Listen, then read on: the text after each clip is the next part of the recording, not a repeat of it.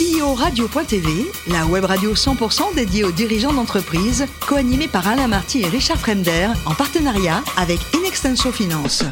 Bonjour à toutes et à tous, bienvenue à bord de CEO Radio. Vous êtes plus de 38 000 dirigeants d'entreprise abonnés à nos podcasts. On vous remercie d'être toujours plus nombreux à nous écouter. Chaque semaine, bien sûr, vous pouvez réagir sur les réseaux sociaux, notre compte Twitter, CEO Radio, tiré du bas TV. J'ai à mes côtés pour co-animer cette émission, Cécile Aboulian, qui est directrice Equality Capital Market d'Inexenso Finance. Bonjour Cécile. Bonjour Alain.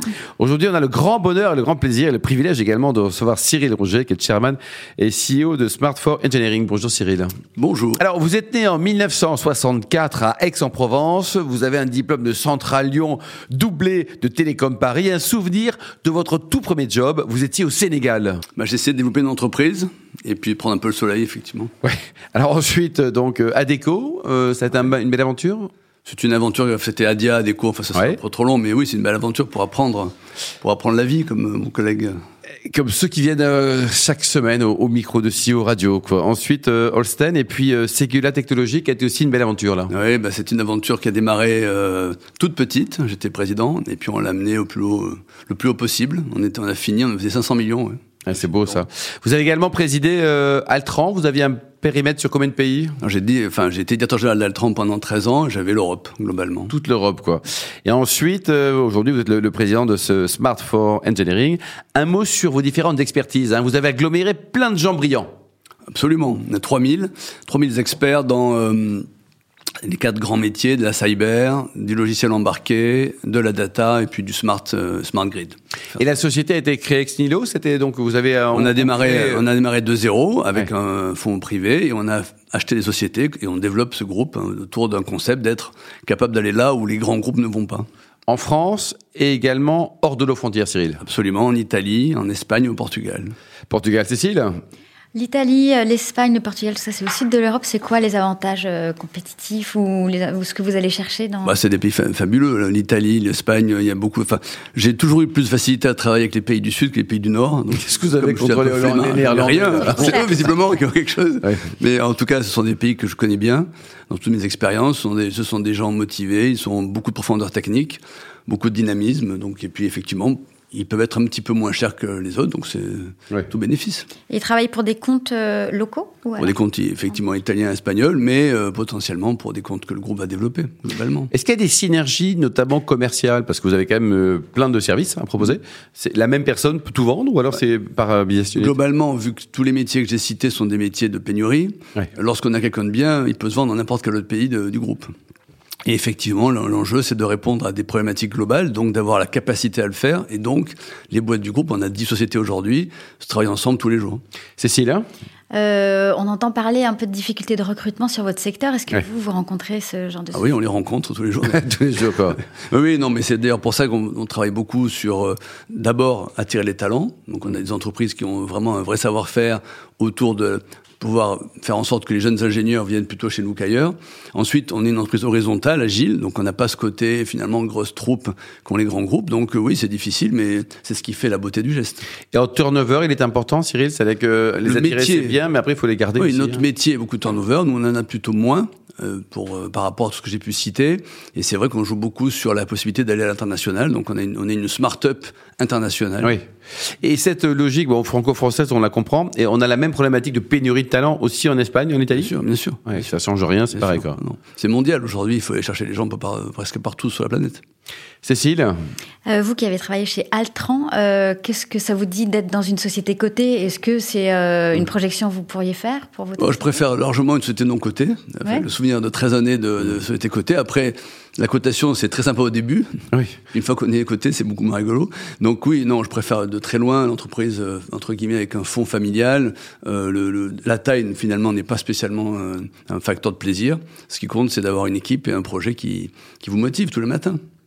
Cécile Sur les quatre verticales dont vous avez parlé, vous avez parlé de la cybersécurité. C'est un segment qui est particulièrement valorisé. Mm. Est-ce que c'est un des segments qui fonctionne, qui se développe le plus Euh, les, enfin, les quatre que j'ai cités sont des segments qui se développent Après. beaucoup. C'est vrai que la cy- cybersécurité, surtout depuis quelques événements dans l'est de l'Europe, Oui. il y a des attaques à peu près tous les jours partout, euh, et, et on peut, enfin, on- Personne n'est à l'abri selon vous. Non, non, et puis surtout, boîte. hein. surtout, enfin, on peut, on peut mourir. On peut mourir brutalement. Mmh. Euh, à l'époque d'Altran, on a vu une cyberattaque, euh, ça, ça, a failli nous. Alors, comme vous êtes 2 milliards de chiffre d'affaires, ça a failli nous mettre par terre. Donc, je crois qu'on n'est jamais assez prudent. Enfin, ce, ce n'est pas un appel. euh, Non, non, bien sûr, mais euh, Bon. ça concerne 100% des boîtes. oui. hein. Et puis surtout, c'est comme la ligne Maginot. On n'est jamais suffisamment sûr.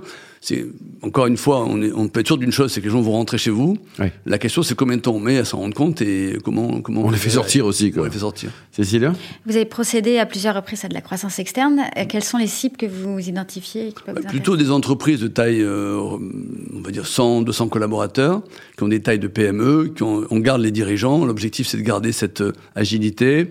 Et puis finalement, moi, j'ai plutôt tendance à penser qu'on est une écurie de Formule 1. Et donc chacun de mes dirigeants est une Formule 1 et, euh, et donc on essaie de lui faire euh, gagner encore plus de rapidité, plus de vélocité, plus de, de performance. C'est quoi les recettes pour réussir un rachat? Là, je pense que tous nos auditeurs vous écoutez avec beaucoup d'attention parce que parfois on se plante. Il faut beaucoup de patience d'abord avec les gens euh, qu'on intègre. Euh, je pense qu'il y a- il y a beaucoup d'irrationnel dans une acquisition. Mais Entre Segula, Altran et aujourd'hui Smartfor, ça a été l'histoire de ma vie.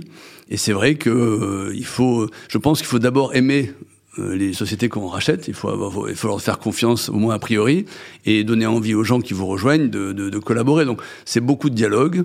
Je ne pense pas qu'on puisse dire que ce soit réussi en très peu de temps. Ça, ça prend du temps. Et je pense aussi qu'il faut prendre son temps d'intégrer. Et une négo moyenne pour euh, avant d'acheter C'est un an. Un an, en- Ouais, un an un an. quoi. Et vous travaillez avec des apporteurs d'affaires ou on vous apporte, enfin vous-même vous cherchez des dossiers a pas de règle absolue, mais je préfère travailler avec des gens que j'ai rencontrés, que j'ai croisés dans ma vie et que j'ai trouvé bien.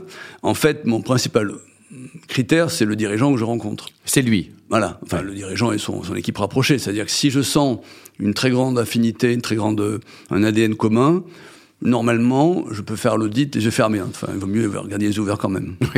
Alors vous avez également des, des jeunes collaborateurs, hein, à l'image de, de jeunes enfants. Comment on fait pour euh, manager les geeks là, les 23-25 ans sans leur mettre des claques Alors? Moi, je ne fais pas ça. J'ai du mal à le faire à la maison. Donc j'ai des équipes qui le font très très bien.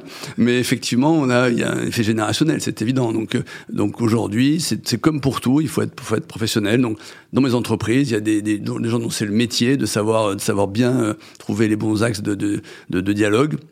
Et encore une fois, les jeunes d'aujourd'hui sont très RSE, Oui. ce qui n'est pas si facile quand on travaille pour la défense, quand on travaille pour l'automobile. Donc il faut arriver à gérer ces contradictions.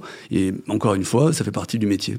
Le télétravail, ça a chamboulé également les habitudes de vos collaborateurs. Alors les vôtres, vous êtes adaptés à tout, mais vos collaborateurs, Cyril. Enfin, je- au-delà de, de, de changer les habitudes, c'est évident. Surtout, ça change le, le comment dirais-je aujourd'hui. hein, quelqu'un qui est au Portugal, qui a un savoir-faire euh, spécifique, peut se vendre au même tarif finalement que quelqu'un qui est en France. Donc, la notion de, de nearshoring et d'offshoring est en train de s'estomper beaucoup.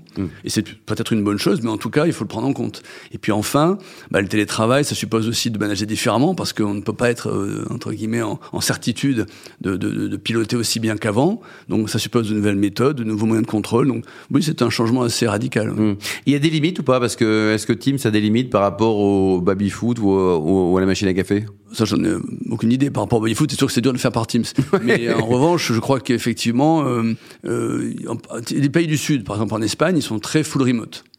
En France, je pense que les gens n'ont pas tous cette, cette, cette façon de voir les choses. Donc, je crois que c'est très culturel. Ouais. Et puis, encore une fois, c'est très lié à l'âge. Ouais, Et, et les bureaux, ça va être quoi? Parce qu'on n'a plus besoin de bureaux alors. Donc ça C'est va, euh, Non, mais l'idée que je trouvais sympa, c'est de faire un peu comme pour Uber, c'est-à-dire que le matin, on appuie sur une appli, on a un bureau. Alors, je, sais que ça existe, mais c'est sûr qu'il faut gérer. Aujourd'hui, les bureaux de demain, à mon sens, hein, je suis pas un expert du sujet, c'est plutôt des bureaux. où Il va y avoir des endroits pour se réunir, parce que le bureau où on prend la voiture ou le moyen de transport en commun pour se retrouver seul devant, devant un PC me paraît un petit peu euh, inutile. ringard quoi, ou en tout cas à passer quoi. Euh, vous à titre personnel, vous adorez les bonnes choses et notamment vous êtes petit-fils de vigneron, c'est ça? Oui, Fils de vigneron, fils aussi. petit-fils, et voilà, c'est. C'est- Bon, euh, absolument. Et je Dans région- consommateur. dans quelle région, Cyril? je, je bois tout le fond de commerce. Oui, avec modération, mais vous buvez quand même régulièrement. Oui, on boit avec modération. Et de- dans, dans quelle région?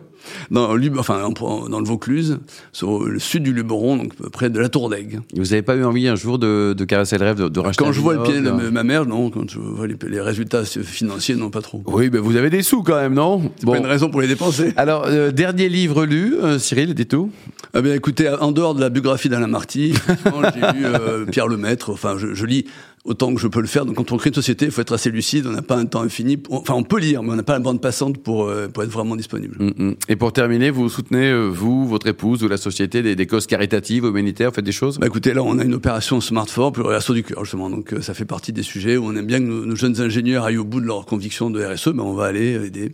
Effectivement, Qui a choisi la cause? C'est eux que vous avez fait bah, C'est dans voter une tout le monde? entreprise qui est extrêmement centrée là-dessus. Donc, effectivement, le patron de cette société a dit tiens, on va faire ça. Donc, bof, euh, comme un seul homme, on est allé où une seule femme. Et là, vous avez donc l'adhésion de, des 3000 collaborateurs, Oh, oui, en, tout cas, sûr. en tout cas des Français. sûr. quoi. C'est sûr.